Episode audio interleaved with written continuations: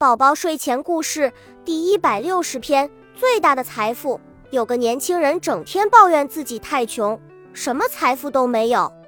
一天，一个老石匠从他家门口路过，听到了他的抱怨，就对他说：“你抱怨什么呀？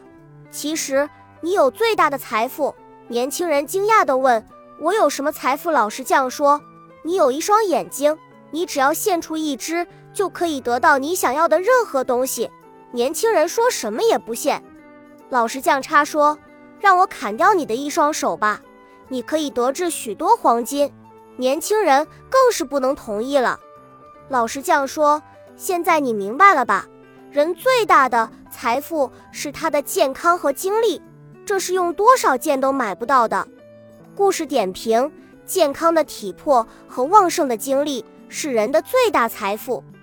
所以，我们吃饭的时候不能挑食，平时要多锻炼身体，多看书，这样才能成为大家眼中的优秀宝宝哦。